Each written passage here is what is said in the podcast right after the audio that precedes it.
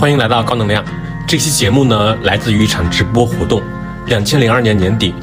投资机构源码一速信念一跃直播间的年终特别节目邀请了我，我是主持人。然后除我之外呢，还有另外三位来自创投圈的嘉宾：星辰、广密和张猛，分别是投资人和创业者。直播主题叫“二零二三五个从零到一的科技大猜想”。我当时就非常喜欢这个主题，因为在我看来，它是一个特别乐观和建设性的直播主题。我们都知道，过去三年其实很多人最关心的话题，一个是新冠疫情和疫情防控政策的这个调整，第二呢是全球化、大国博弈和地缘政治的变化。我相信最近其实大家也能看到很多国内外媒体的各种年终盘点，主题肯定都跟那些宏观层面的变化是有关系的。但是今天呢，我们仍然会把主题聚焦在科技上。我相信观看这场直播，包括听我们播客的很多朋友，也都是有同样的这样的理念的。就最终还是科技的突破和科技的进步，在推动着整个经济啊、社会啊，包括文明的这种进步。我参加这次活动的一个主要目的，其实也是希望能够跟活跃的创投圈朋友学习一下科技领域的一些变化和进展。呃，接下来呢，我会请各个老师简单的做一个自我介绍。大家好，我是源码一速的张星辰。源码一速呢，是一个我们叫投资于信念一跃的，呃，聚焦于种子阶段的一个投资品牌。我们相信科技变化的力量非常持久，我们愿意去追寻哪怕能够带来一点点变化的那些人创业者。我在源码呢投资了像机器人的话，像梅凯曼德、斯坦德这样的机器人公司，也投了像产业互联网、百步这样的公司，也投了很多各个细分的行业领域里面的各种公司。大家好，我是那个石象的 CEO 广密。石象现在的主要业务是帮中国的一些企业和企业家做全球化的一些投资配置服务。呃，我们希望能做一个更全球化的投资平台吧。我们团队现在重点看的领域是围绕数字化方向，就比如说像企业的数字化、Cloud、SaaS、Data 这些，包括金融的数字化、FinTech，包括软件的智能化 AI，还有游戏 Gaming，包括 Crypto 这几个主题吧。之前我们比较喜欢的自己投过的 portfolio，比如说像 IP Games，它有那个 Unreal 虚幻引擎，也是全球最好的一个游戏公司和游戏引擎公司之一吧。包括小狐狸钱包 MetaMask，它的母公司那个 Consensus 也是 Crypto 最好用的一个钱包。还有像 Discord，包括 SpaceX。我们团队花的精力在海外公司多一些，主要是做那个一级偏成长期和中后期的股权投资。呃，另外一个我们觉得比较有意义的是，我们把一些海外的优势产业的一些研究和洞察吧，就是很愿意共享给国内的创业者和这个企业，所以做了一个公众号叫海外独角兽，那个希望呃给国内的创业者和企业提供一些全球化的视野和启发吧。好，谢谢李强老师，我叫张猛。呃，过去经历比较多元一些。那我现在是超越世界这么一个公司的 CEO，然后我们是在做基于 VR 和 MR，能够用这种比较新的一些交互和一些好玩的一些体验，更加有效的帮大众、帮普通人吧，能够更好的去获得一些健康和知识这么一些产品啊，是一个应用开发一个团队。那之前比较幸运参与了一些，比如像在快手、在美团啊一些零到一的项目的孵化。也有一个非常深刻但相对短暂，每次想起来都会有一些些觉得可惜的这么一个经历，就是在商业航天，然后也是去作为公司的联合创始人，试着去研究基于类似于 Starship 这样的技术完成洲际的载人或载货运输这样的一个尝试。这个大概是呃我的一个经历，打个小广告，最近也推出了一款新的产品，大家可以在 Pico 啊等等一些平台上可以去尝试去使用，会非常好玩，叫这个悦然 UFit。现在大家打开 Pico，应该是每天是在这个精品和新人必玩这个推荐榜上啊，大家可以去试一试。其实第一个主题在前期直播的预热里面，就源码也会发一些公众号文章嘛，就是预热里面，我其实还有点小小的惊讶，就是。大家投票最多的一个科技领域是机器人，就为什么我会有一点小小的惊讶呢？因为我自己会觉得说，过去好多年里面，就机器人技术它其实一直都是一个非常占据媒体啊，包括科技圈啊大家注意力的一个领域嘛，也是很多人用了很多的时间。和钱去试图攻克的一个技术方向，就包括我记得前几年应该是每年都会有一个视频会刷屏嘛，就是那个波士顿动力，就他们做的一个机器人，那个机器人去做各种高难度的动作，翻跟头啊等等之类的。然后包括我记得之前软银他们也用重金投入过人形机器人技术是吧？更不要提包括特斯拉他们也拿出自己的机器人，包括小米就是雷军在发布会上也会秀一个机器狗。包括对机器人技术的它的路线，其实那种讨论也持续了很多年嘛。就是人形机器人路线到底能不能走通，还是说要走那种机器臂技术的路线等等。我刚才在自我介绍里面，其实星辰是在机器人领域其实看的挺多的，是吗？星辰能不能先分享一下？对，呃，机器人我在原码也看了挺久的时间，然后也投了一些公司。我觉得可能在机器人的展望上，对于二零二三年啊，的确，我觉得可能会有一个相对比较颠覆性的一个产品形态会展现在大众面前。它这个展现可能不仅仅像特斯拉的那个产品发布一样做一个产品 demo 的发布会，然后而是可能真正的开始有某一两个功能变成这个可能是家用，甚至是在商务的场景下去做使用了。这个我去做个这样一个预测吧。具体说下来啊，就是其实机器人大家觉得挺挺玄乎的啊。其实那个自动驾驶的电动车，你可以理解成它也是一个机器人，它只是说它是一个轮式机器人。然后它作为一个轮式机器人可以开车了，它可以自己开了，然后它就变成了一个轮式的机器人的巅峰造极的一个状态。就我觉得特别震撼的是，就是人类对技术前沿的这个永无止境的探索啊。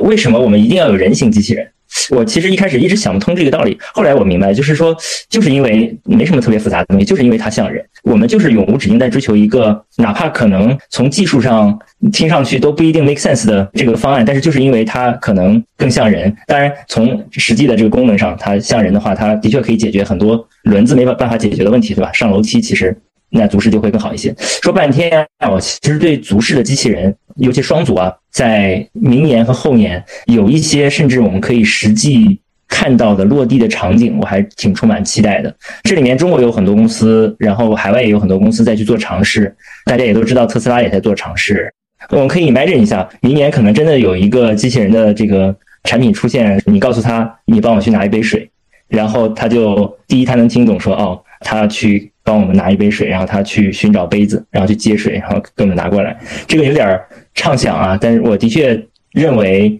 我们能看到这样的产品在未来一两年的时间里面，因为 AI 的能力发展到了足够好的状态。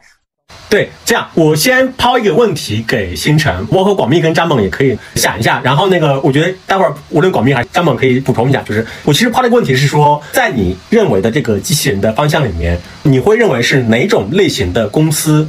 它会更有优势吧，去开发这种类型的机器人，因为我们现在能看到，它其实有不同的公司都在做嘛。最早的时候，比如像本田这样的，它其实汽车公司或者制造业公司，它在开发机器人。然后现在也有一些，比如涉足人工智能领域的公司要开发这样的机器人，可能有互联网背景的。然后包括特斯拉，当然它是比较综合的了。对我觉得这个问题，我可以待会儿如果广密和张文补充完之后，我觉得大家可以稍微回应一下这个。对，我觉得李强老师这个问题特别好啊，我从心里面。希望它是一个初创型的公司来去做，然后这个初创型的公司，它应该是机器人技术和 AI 技术两个都有的，一定是两个都要有的，缺一个都不太行。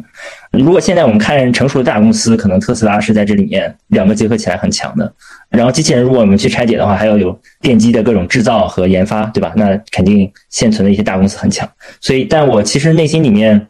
希望，我是觉得可能未来几年说不定有机会能出一个。像乔布斯这样的天才，然后那个时候技术都成熟了，而需要一个天才把各种技术用一个非常完美的产品定义，把这个机器人给定义出来。他告诉你说：“哦，我告诉你这个机器人应该是这样子的，不是那个样子。然后这个机器人可以做这些工作，而不用做那些。然后有了这样一个定义之后，它就可以不断去迭代了。”对，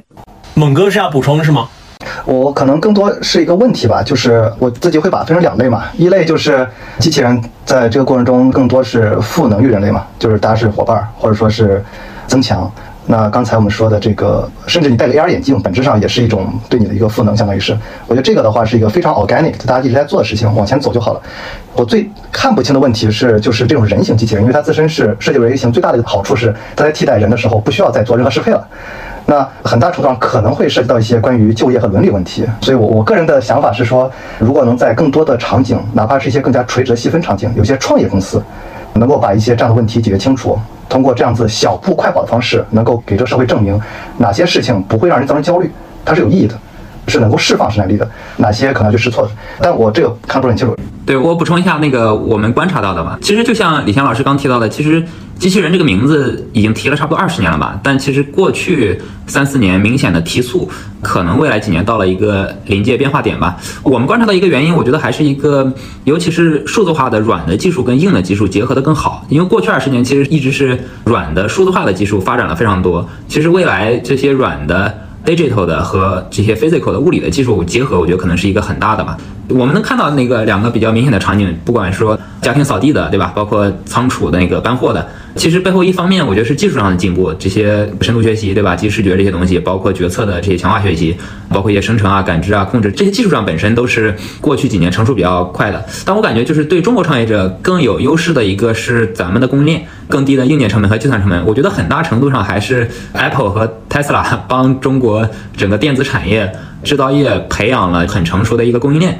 我是觉得机器人是代表下一个未来比较大的终端的体现吧。其实刚李强老师还问到一个问题，就是说未来期待的公司，其实我最期待的还是 Tesla。那个一个是它拥有最好的一个落地场景吧，就是我觉得能实现的是在工厂用机器人生产机器人，而且它复用了整个自动驾驶的那个产线嘛，就是很大的压低了电机啊感知的这些成本，而且它软件生态也做得很好。其实它是能一个叫快速迭代的。我其实对波士顿动力是有一些那个什么的，因为波士顿动力其实过去三五年吧，一直是在找场景，他找了好多场景，一直没有这个商用的落地。你看巡检，它还不如一个无人机。我觉得其实波士顿动力可能，比如说让他去战场打仗，我觉得可能是是可以的，但但这个是很恐怖的一个事儿。对我是这样的一个感觉，我是觉得 Tesla 的场景是特别好的。刚才广密也谈到嘛，当然你也举了特斯拉的例子，在你看来这种。目前市场上的玩家里面，就是符合你刚才提到的，你观察到那个现象的，就是他把软件和硬件的制造能力结合的比较好的那些跑得比较前面的那些玩家，能不能点一两个或两三个名字吧？就是除了特斯拉之外，我其实觉得这个完全人形通用的，现在难度是很大的。你比如说，让他说你帮我去洗衣服，这个东西其实操作也挺难的，或者帮我去做饭，帮我去叠个被子，我是觉得更多的。垂直场景它是能优化的比较好的，你比如说，源码也投了一个公司，那个红杉也投了那个云鲸这种，比如说包括科沃斯石头，它做家庭扫地这个场景就能做得非常非常的好。它也用了计算机视觉的技术，对吧？包括一定的 AI 的技术，包括你看像海柔这种仓库搬货的，我觉得这种也是在垂直场景它能。做的更好的，我觉得这两个场景是我能看到现在实打实在落地的，而且这些公司的营收也是到了一定体量的吧。这个是我觉得可能从商业场景上更落地的。对，我不知道，比如说星辰或者广密，就是因为你们之前看投资看的很多，其实大家会有一个疑虑：扫地机器人这个机器人领域，它是有技术门槛的吗？还是说它其实并没有，只是比如说。市面上领先的这些扫地机器人公司，只是因为它可能在时间线上抢跑了半个身位，导致它现在比较领先。我觉得更偏供应链能力和整体的工程能力了，因为现在新功能出来，其他对手可能不用半年，可能两个月就赶上来了。我觉得这个技术的差异不会太大了，可能更综合，包括未来的渠道销售能力，我觉得这个更更强了。品牌啊这些，从拉长时间线上来看，扫地机器人还会不断的再去定义下一代。扫地机的这个呃产品出现，还会继续卷下去的。但这个卷里面技术的进步还是很重要的。比如说，我可以真的把那个猫屎狗屎给躲开。因为我刚才讲了，就是在媒体上都能直观的感受到，有一个特别热门的科技领域，就是下一代互联网技术。我记得应该是去年的时候，就是反正疫情期间吧，还有个视频是流传的非常广的，就是一个美国政治家他的一个发言吧，就是他内容就是说他会去讲。要做什么样的准备工作，营造什么样的环境，才能够确保下一代互联网技术它发生在美国？然后就这两年有很多非常多的热门的词汇，它都是跟我们称之为下一代互联网技术它是相关的嘛，包括元宇宙、什么 AR、VR、MR、XR，然后包括区块链、到 Web 三等等吧。刚刚其实我也听到，比如说广明其实对这个话题是非常有研究的。广明能不能分享一下，比如说就这个大的下一代互联网技术领域？它在二三年，包括二三年之后的未来，就是可见的几年里面，会有什么很好的用户可以感知到的产品或者应用出现吗？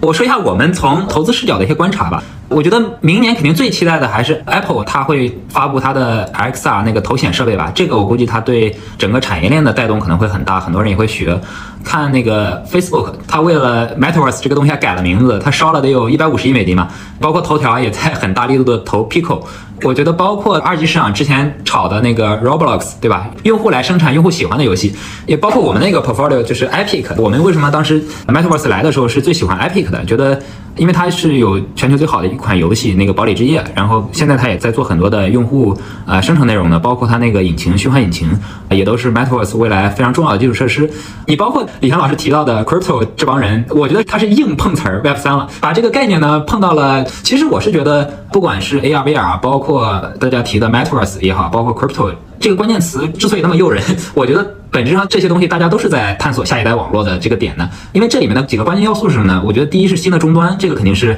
非常重要的。你包括那个 Epic，它有一个很强的点叫 3D 的体验、渲染的体验，这个体验上特别好，对吧？然后还有属性呢，你比如说让用户更高效的创作用户喜欢的内容，就整个的这个数字空间也都是用户来构建的，包括整个内容的属性也更好，对吧？包括 crypto，它代表的其实是一个商业或者信用的，这个我觉得也是一个点。包括可能未来的整个的社交和游戏的结合，呃，我觉得它可能是一个叫更多技术整合带来的一个更新的体验。我是觉得可能未来这个，尤其是明年吧，Apple 发了这个产品，可能是带来一些下一代互联网雏形的吧，能能帮大家打开一个新的创业的这个新大陆吧。呃，我这儿说一下我对这理解啊，就是因为下一代互联网这个词儿比较大，那我自己看的是 VR AR 这一块儿，然后这两个有很强的相关性的，因为很多人说这个 VR AR 是通向元宇宙的入口啊，是作为这个硬件终端这个事情。那其实我觉得分成两个事儿来看，第一个事儿是比较长远的一个事情，这个长远事情就是因为互联网很重要一点是在于，大家可以非常简单的用一个非常通的协议，彼此在一个体系里面进行沟通和交换信息，文字、图片、视频。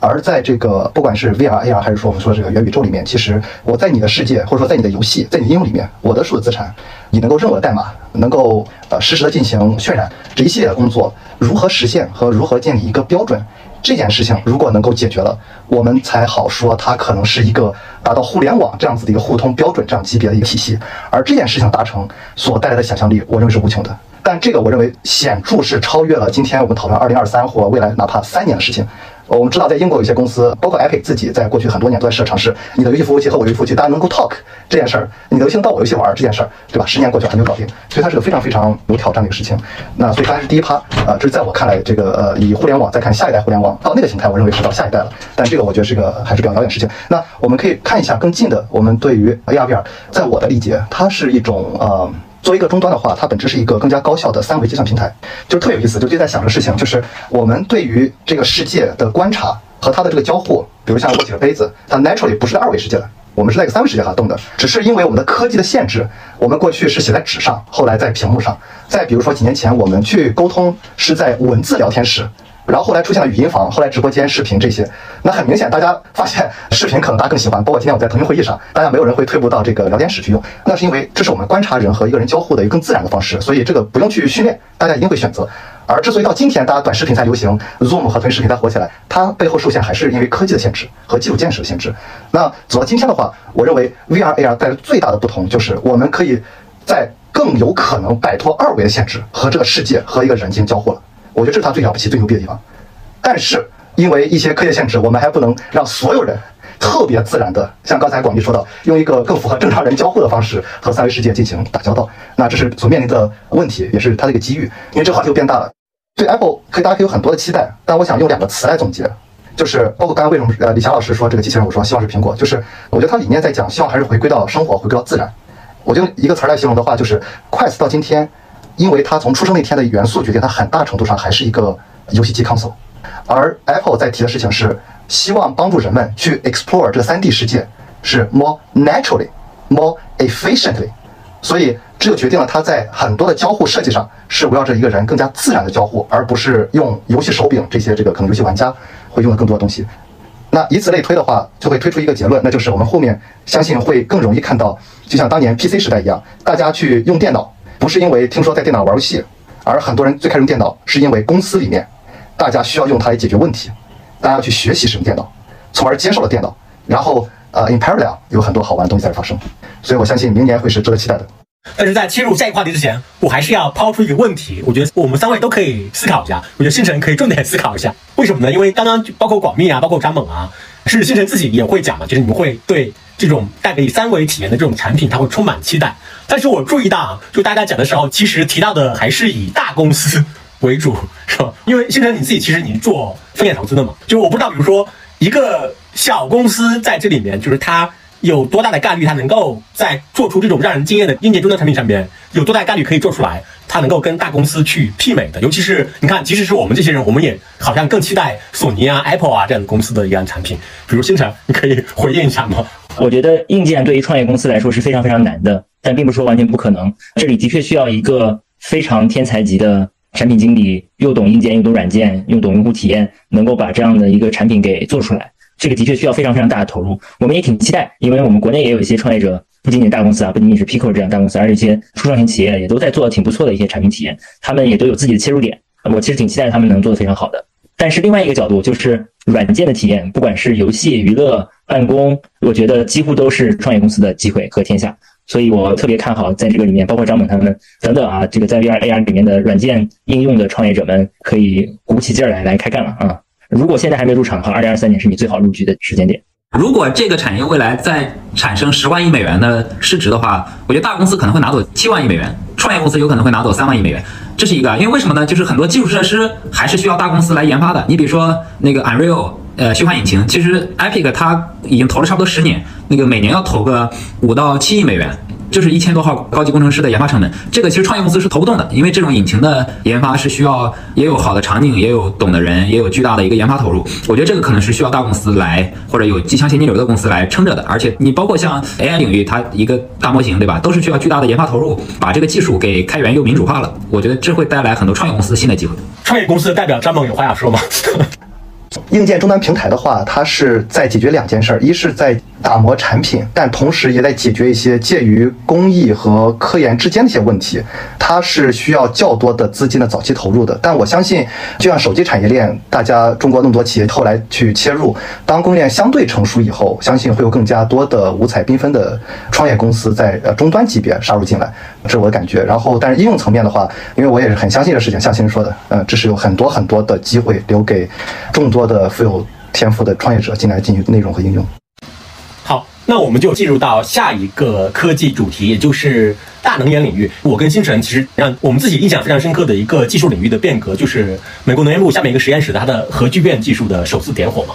先生当然也提到，就包括我们后来自己也看了很多报道，就是它其实当然它距离大规模的应用其实有相当远的距离的。但是我相信，包括星辰提到它，包括我自己印象也非常深刻，是因为因为它确实让你感觉到特别的振奋人心嘛。因为能源它确实本来就一直是我们整个商业文明它不断进步发展的一个特别底层的一个东西嘛。比如说，不是之前就比尔盖茨不是特别推崇一个历史学家，他的大历史观念里面，他也是按照能源跟信息这两条线去不断的推动的嘛。然后就是回到就是大能源这个领域，我其实想先澄清一个可能很多人认为的一个误区吧，就是其实我们现在其实非常歧视现有的能源电力的基础设施，因为我们不断的去认为它，比如带来全球变暖啊等等。但你去客观衡量的话，它其实是一个非常非常伟大的成就。因为我就也是为了这次直播嘛，我就翻到了两个数据，就一个数据，就一九零零年的时候，就美国电价它是两千年的时候的两百倍，对，其实它的整个它的价格有一个非常大的下降。然后以及到今天为止，就是整个的能源电力，它基础设施如此重要，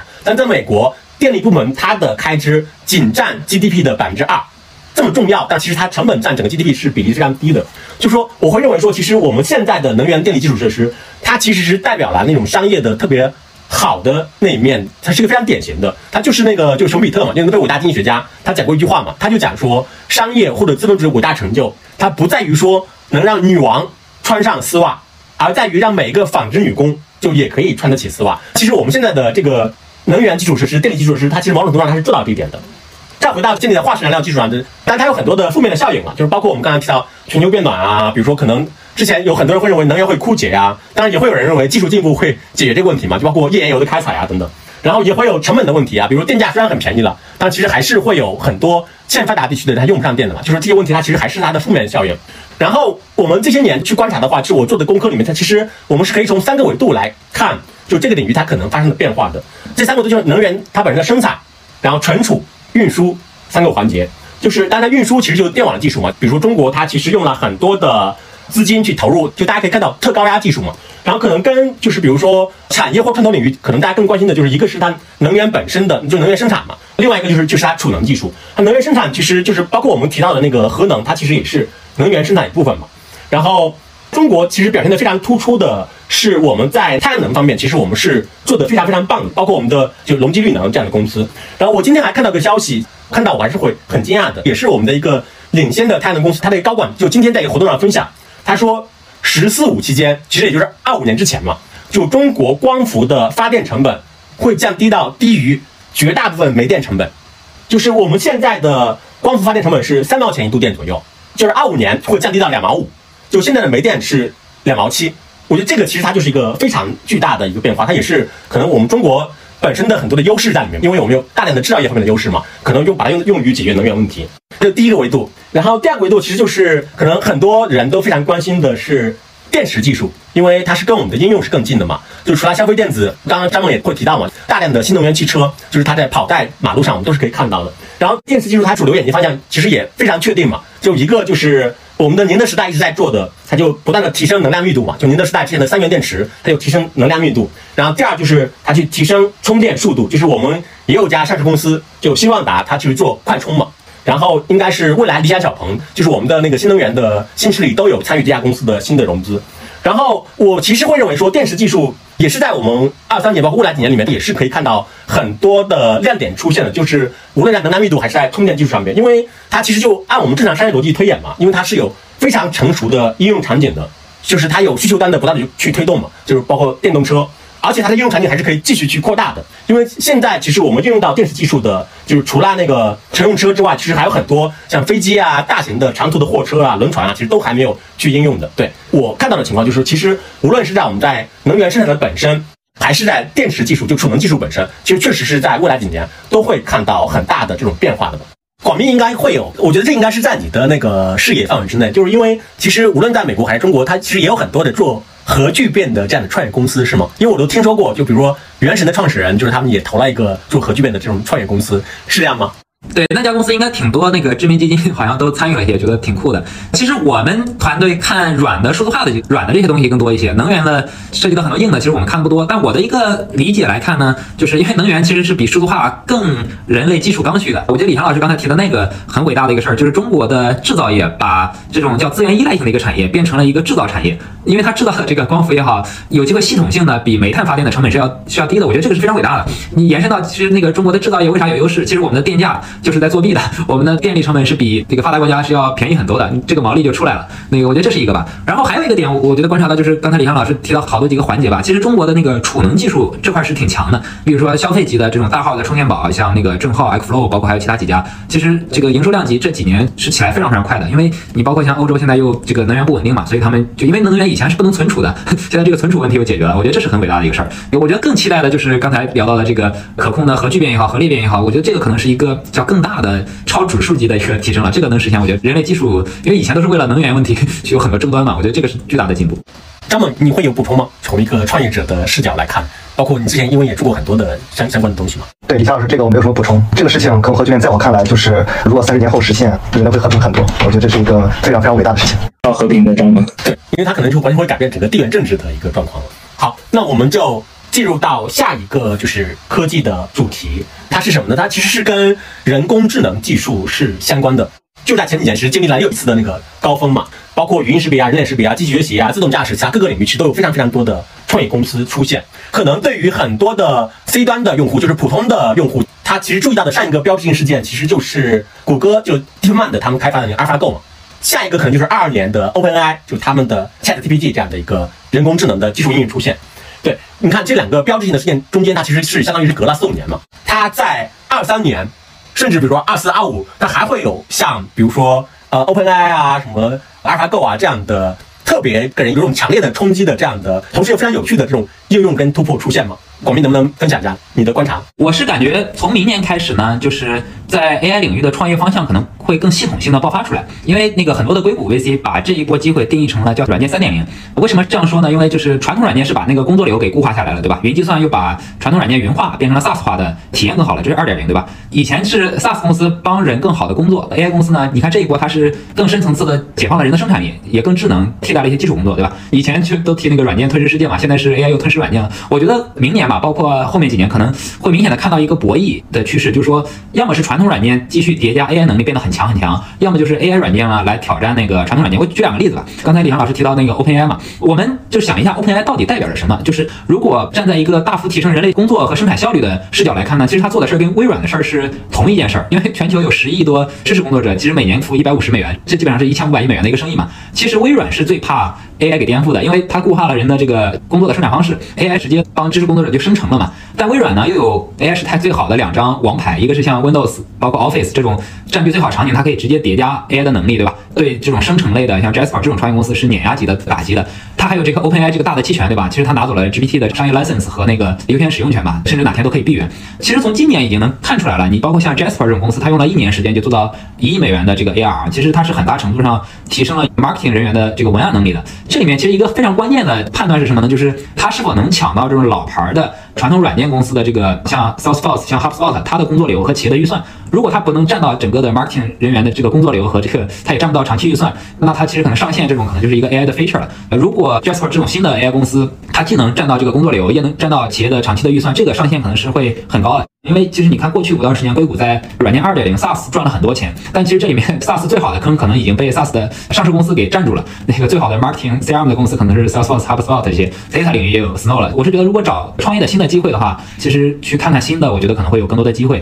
以前比如我们看二点零的 data infra，现在 AI machine learning 也都有新的 infra 的需求，现在都还是比较空白的。我觉得这个可能是我们明年最期待、最兴奋的一个话题吧。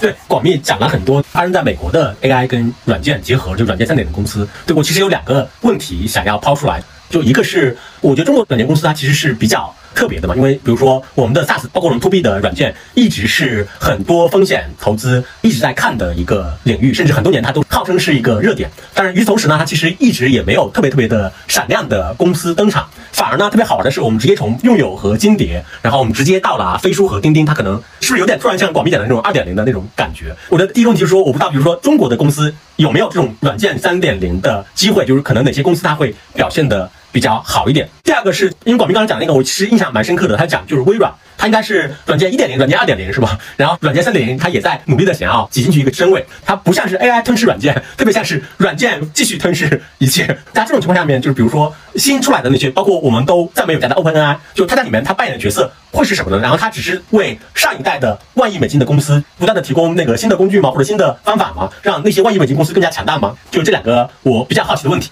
我先回答李航老师第二个问题，我会把 OpenAI 比作一个 iOS 或者安卓，因为它这个整个的基础的。能力的研发耗费的资源是很广的，它就很像这个把基础能力又开源出来了，这也像当年移动互联网时代，对吧？把整个的硬件和安卓的整个体系开放出来了。我觉得这是一个我比较喜欢这个比喻吧，而且它也更像 AWS，就像以前整个云计算资源投入研发很多，最后也开放出来了，让整个的企业软件，包括整个企业的 IT spending 变得更好。我觉得这两个比喻是比较对。然后刚才李航老师提到中美的这个软件的对比，我觉得。很大一定程度上，其实中国的互联网公司是完成了整个软件的价值的。你比如说，中国最好的协同公司其实是微信，中国最好的营销公司可能是。百度、淘宝、抖音，中国最好的电商软件公司，其实可能是也是淘宝和那个美团。我觉得这个跟生产关系的塑造是有关的。美国毕竟它发展了几十年的整个商业环境嘛，其实它整个的商业的生产关系就塑造在了自下而上的这个过程当中。我们的商业环境呢，就是互联网来了，整个效率更高。其实你看整个的零售的生产关系塑造在了互联网上，营销也是，协同也是。其实没有给第一代互联网公司有那么长的时间。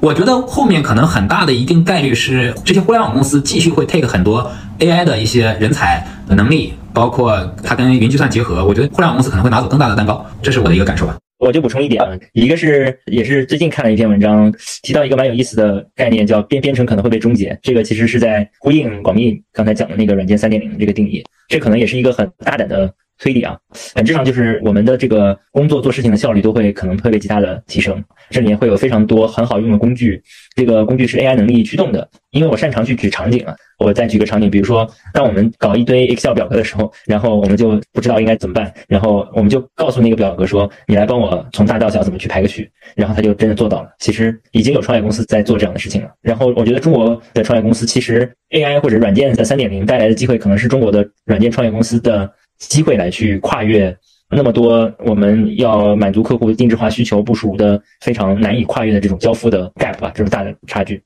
我补充一句吧，让更多普通人更低门槛去创东西，这个就是非常有价值的事情。我看待这个事情的话，会觉得有一个重大的机会是它可以显著加速这种特别非标的内容的生产的一个数字化的进程。啊，因为又回到刚才那个 Web 三点零，或者说是互联网下一代，其实过去有很多人去探索如何把这个世界数字化，在做很多事情。有人说用拍照或什么样子，但是其实大量的内容和服务，包括这些事情背后的理解和训练以后，对于刚才提到的机器人的一个更加的落地，我认为在这里如果能够对偏入口级的机会的把握，我觉得是蛮有可能性的。那作为一个创业者，我们现在已经开始大量的在蛮多场景开始去接触去使用，帮我们创造很多数字资产，这个需求是非常刚性的。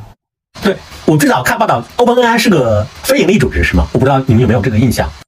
它其实是一个 foundation，然后呢，投资人投了钱呢，它估值其实挺高了，因为上轮就是一百五十亿美元了，这轮可能会三百亿美元，因为微软其实在里头连钱和资源其实差不多投了三十亿美元，微软拿走了很大的 license 和 GPT 的优先使用权，而且投资人投进来其实是未来有个限制的，你的总的收益是 cap 到可能是八到十倍，超过的部分你是要捐出去的。它真的是一个非常伟大有公益心态的一个公司，而且你看，如果不是它来开源整套的能力，其实我们的技术进步是不会那么快的。它真的是站在一个技术进步和人类进步角度去想问题的，而且它不让投资人赚那么多的钱，未来也要捐出来。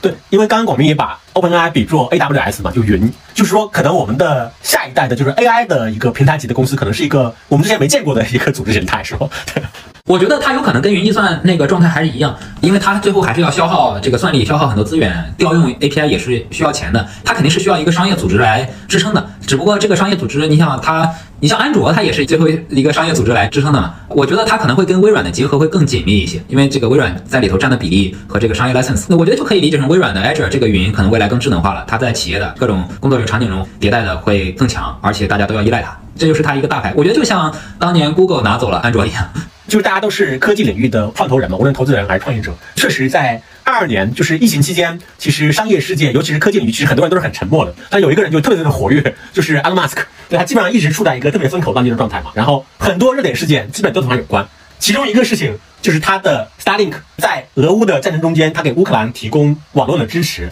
就这件事情，他其实一下子让很多人就看到了，就是新一代的那种通信技术、网络技术的那种威力嘛。然后他就甚至能够在这样的场景里面去发挥如此重要的作用。其实广明也投了他那个航天公司 SpaceX 嘛，包括大 s 大家也会对他有非常多的期待。张猛，当然你自我介绍里面有一段经历，其实是跟航空航天是有关的嘛。我相信你对这个领域是有非常多自己的思考和观察的。在你看来，Starlink 当它是基于卫星的通信技术嘛，然后 Starship 它是那个新一代的，可能就是一个颠覆性的一个交通领域的技术变革。除了我们已经看到的那种表现之外，它在二三年和未来几年还会有什么让人特别耳目一新的里程碑式的表现吗？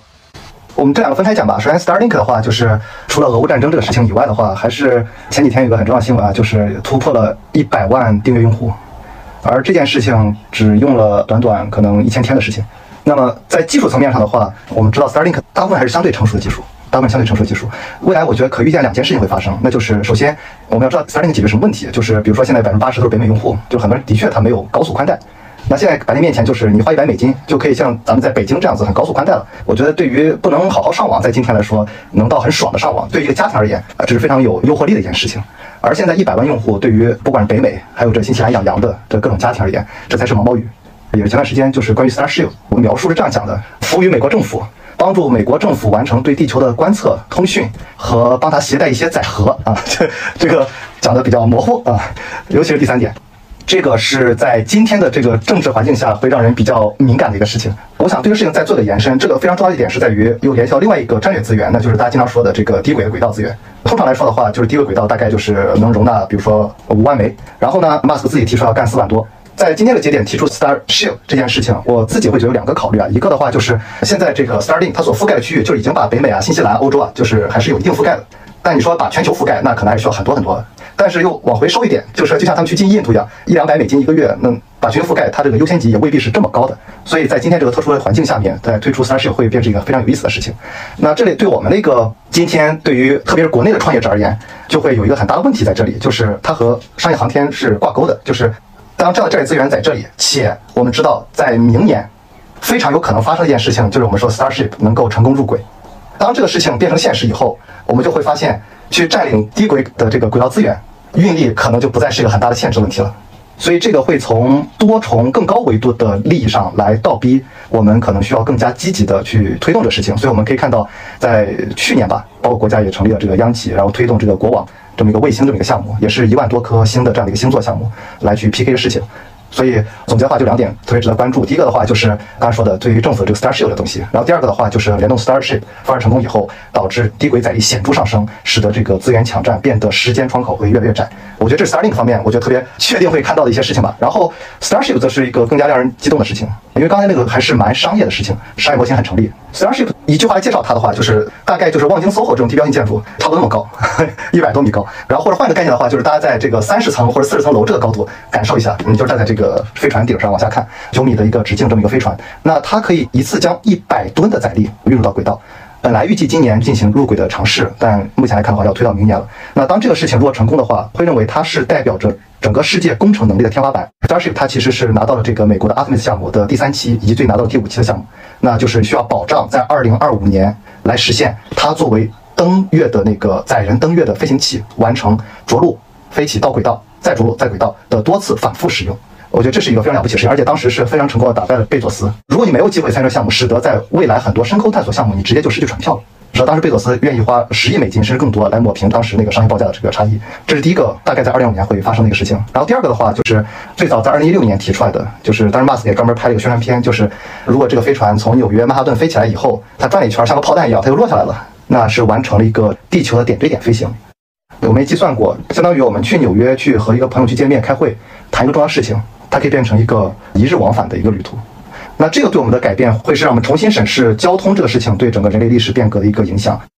当我们到纽约变成了一个四十分钟的事情的时候，它对我们整个行为、包括人口、包括经济所产生的影响是指数级的，是指数级的。我可以再从那个商业视角补充一下。因为这公司也差不多一千四百亿美元的估值了，我们也觉得很高了。我觉得其实是有点高估了。就为什么这么高呢？其实你从几个业务来看，其实它的火箭发射是一个基本盘业务，其实也是全球最大的。但其实这个业务其实是规模有限的，因为这个业务基本上每年总的规模就不到一百亿美元。其实 SpaceX 它的火箭发射拿走了差不多这个三十到四十亿美元每年的营收吧，它也是赚钱的。Starlink 这个业务呢，其实你可以理解成它就是一个未来去中心化的电信运营商了。它其实是对传统电信运营商的一个补充或者潜在未来的一个颠覆吧，因为它未来要发差不多四点。二万颗星吧，因为每个星差不多服务一万多个人，其实单颗卫星每个月基本上能有个几十万美元的收入，但它的成本比光纤的成本还是要低很多的。刚才猛哥也算了，比如说它能服务美国宽带市场，你比如说就百分之十，它就能做到一百亿美元的收入，几十亿美元的利润。如果它能未来服务十亿的用户，其实每个月十美元的服务费，其实也是更低的。我觉得这个就是一个差不多千亿美元营收的业务了。其实那个就是对未来两年的期待呢，Starlink 它有一个二代产品可能要出来，可能是对现有的这个卫星通讯是有比较大的一个。突破的吧，就是未来有机会是手机直连卫星的，当然这个也是需要跟地面运营商和铁塔公司合作的啊。其实这个可能它的二的产品，我觉得未来几年是值得突破吧。包括这个我们刚刚提到，就是说用户突破一百万，未来假如说变成五百万，变成一千万，我觉得可能还会有很多商业机会的，会甚至创业机会的。其实之前我们这个算那个火箭发射和这个通信这个业务，哎，怎么支撑这个公司能变成一个 这个非常非常大的公司估值呢？其实我觉得这个很有意思的点就是，猛哥刚才提到了，如果它的推力变成了一百吨或者一百五十吨。它其实变成了一个新的交通工具了，而且你像纽约到上海就不到一个小时，其实这个东西它颠覆了谁呢？它会颠覆波音和空客。那个波音、空客其实过去几十年它的技术虽然说一直在迭代，但其实是没有系统性的提升的。我觉得这个是未来可能值得期待的，但这个需要的时间可能是比较长的。但我觉得最值得期待可能是明后年嘛，Starship 可能入轨发射成功，我觉得这个是最值得期待的。问一下张猛，那个怎么看我们国内的这些商业航空天怎么赶上了？从技术角度上的话，的确能看到就是民营航天是有差距的。但是我们要证实一件事儿，就是比如说像那个 Starship 的总裁，他在加入 Starship 之前已经有十年以上在其他民营航天的工作经验了。在中国，你想找到这样的人才，我们才刚刚在可能前十年这个样子，所以我们要正视它的历史阶段。但第二的话，我觉得更重要就是刚才我提到的，就是说像低轨这样战略资源的话，我相信包括我们“一带一路”的一些战略，包括我们对于这个空天的一个重视，这大概率可能我自己认为可能是一个国家牵头的一个需求创造一个过程。然后在这里的话，就是我们面临最大问题其实是能把东西打上去的一个载力问题。那这个载力问题的话，呃，运力问题，那它是一个可回收的。还是一个推力是猛禽五分之一甚至三分之一，但问题能实现，那这个商业就是基本是成立的。所以我觉得现在我们可能更多去思考对标是二零一三年吧，SpaceX 二零一三年的状态。我们对标的是 SpaceX 的二零一三年是吗？我觉得现在应该是。星辰有点失望是吗？我又兴奋又失望吧，就是我还是期待过去几年有很多人才涌向航空航天领域。包括我们现在现实看到的，我们今天没聊航空啊，就是那个，因为我们 C 九幺九那个大飞机也交付了，交付，然后应该明年会有真实的商业飞行，然后这个又会带起来整个从发动机啊到这个航电系统啊，从人才的流入的角度来讲，我还是挺乐观的。嗯，我补充一句啊，就是对这个行业我是非常乐观的，只是说看它的这个发展阶段。知道自己得罪了一票人是吧？那好，我们就迅速的进入最后一个话题，也是一个非常开脑洞的，特别代表大家对未来的那种乐观主义的一个话题，就是下一个万亿美金级别的公司，它未来会在哪一个领域诞生？我需要补充一点的是，我觉得希望大家注意一下，就是这家公司，我们不是要猜一个替补巨头，比如说特斯拉，因为最近股价跌得比较厉害嘛，它会继续涨，涨到万亿美金。比如说腾讯和阿里巴巴，可能未来如果我们整个中国监管对平台的更加友善，他们可能也会涨到万亿美金。比如字节跳动会涨到万亿美金。我们想讨论的是，就是它在哪个领域，它可能今天，因为我们刚刚讨论了很多的，就是科技的领域嘛，在哪个领域，今天它可能还是一个非常早期的公司，还在源码资本和实项的扫射范围之内，它是一个早期的公司。然后呢，它是有可能成长为一个非常大的公司的，比如万亿美金可能有点夸张，比如说至少。千亿美金、几千亿美金吧，这样的一个公司，我相信这也是，比如说，因为这个话题，我记得我们开始讨论的时候是星辰非常非常的有感觉的一个话题嘛，因为我理解这可能也是任何一个投资人都特别想去寻找的一个圣杯级的问题吧。那星辰，要不你先分享一下，就是你的观点跟看法吧。我先说一下我怎么会想这个问题啊，就是我想这个问题，我会先去觉得什么东西可以极大的改变人类的生活，而且是一个科技的驱动的一个方向，或者说技术导向的一个大的领域、大的方向来去极大的改变人类的生活。从这个角度出发，让我现在拍脑袋，我觉得可能是 AI 领域我会排第一位，因为我觉得之前广密也讲过这个观点啊，就是 AI 它带来的的确是各个层面的效率的提升。如果我们算最大那个账的话，这个世界有七十亿人，然后每个人他的生产力都被提升，然后我们看它提升的价值有多少。如果它能因为这个提升，它能多创造了一万美元的 GDP，那这个 AI 可能就值一千美金。那如果这样的话，这个市场将会是一个可能十万亿、几十万亿的这个美金的市场。所以我觉得可能 AI 会是让人最兴奋的，因为它对人的。这种不管是生产力啊也好啊，还是对所有人普惠的影响都会很大。然后，如果另外我会再去讲可能某个领域的话，就是我最开始讲那个机器人那个领域，就是因为我觉得机器人的出现是一个很或者说一个非常强的能力的通用型机器人的出现，它会改变很多事情。它可能能带来的东西是从物理世界上提高我们几乎在每个层面上的效率，而机器人又是一个现在完全几乎是从商业价值上几乎为连可能连百亿美金都不一定到的一个状态。所以我觉得未来十年可能在机器人领域里面，我们见到的那个增幅会最加激烈。我可以用“壮美”这个词来形容吧。所以我对机器人的期待也是非常高啊！我觉得机器人领域可能会出现一个万亿级美金的创业公司。对，刚才我提到了，就说那个 AI 方向，我觉得是有机会超越移动互联网，超过云计算，可能有数十万亿美元的一个市值出来。这是第一个吧。我可以再提一个比较。完全全新的领域，就是你看过去几十年，我们的数据采集都是采集的电子设备的。我觉得比较期待说未来能实时监测生命体、人体健康的各种数据，就是你的健康程度、你的心情、你的各种电波。呃，我觉得这可能是一个。诞生很大公司，甚至万亿美元公司的一个可能性吧，因为这个人体健康这些数据实时监测，它不仅是可以治疗，甚至说保险，还有更多的，而且这个数据价值巨大。当然，这里面肯定是需要很多的突破的。首先，可能就是材料这些东西的突破，就是到底是侵入式还是非侵入式。我觉得这个可能是未来我比较期待的吧，这个可能是能诞生很大公司的一个机会。我再看一次的话，依然是在两个方向，一个的话是往外走，啊，那这里的代表还是 SpaceX。诚然，现在它的一些收入来源是相对有限的，但它的技术领先和这个事情的突破的可能性，所带来包括后面的作为一个交通工具到民用，到就是未来的一个深空探索。就像我们刚才去聊 OpenAI，就 OpenAI 它定位很特殊，它不是一个盈利型组织。那我们刚才讨论它的估值，因为它对这个社会影响力太大了，它依然是有它可以去往前走，成为一个非常极其高商业价值公司的可能性。但这个回报周期会拉得非常长。所以我依然会非常非常看好 SpaceX。向内的话，作为一个 VR AR 从业者，那我依然是看好这个在 C 端的三维世界的交互的这样的应用的开发。这里面我相信会有大量的公司的机会，千亿甚至万亿美金市值公司的出现。而呃，因为我们刚才讨论了很多 AI，我强烈认为就是说它会是非常重要的能力，而这能力还是应该回到用户的场景里面去寻找如何去更好的服务用户和为用户去解决它的一个具体的问题。我认为能力和问题之间还是有一段差别，但两个是一定是强依赖的。因为我毕竟不是创投行业的人嘛，就是如果让我回答这个问题，我其实有个特别偷懒和讨巧的方法，就是我会去看 今天的万亿美金公司是什么公司。刚刚广密其实有一个非常好的提示嘛，比如说今天的生产力公司微软是一个万亿美金公司，那 OK 啊，那。软件三点零公司就下一代生产力公司很有可能也是万亿美金公司啊。比如说今天的一个终端公司，比如苹果是一个万亿美金公司，那下一代的终端公司很有可能也是万亿美金公司啊。只不过它有可能是机器人公司，也有可能是比如车的公司，还有比如下一代能源公司很有可能是一个万亿美金公司。因为今天我们能看到，比如说万亿美金公司里面就沙特阿美就是万亿美金公司嘛。然后，比如我们今天的那个宁德时代，它其实万亿人民币公司。如果真的有人能够在这个特别基础的能源上面做出很大的那种革新的话，是非常可能的呀。然后，包括今天的万亿美金公司呢，有家零售公司。因为亚马逊其实它是相对于上一代的零售，它是有一个新的迭代的嘛，它是相对于呃沃尔玛的一个新一代零售公司。但如果零售公司领域，如果有人真的能够做出一个重要的迭代，它很有可能它也是一个非常大体量的公司，因为它毕竟是一个非常庞大的一个市场规模。如果你能占据到一个相对较大的市场份额，就是有这种可能的。对，这是我的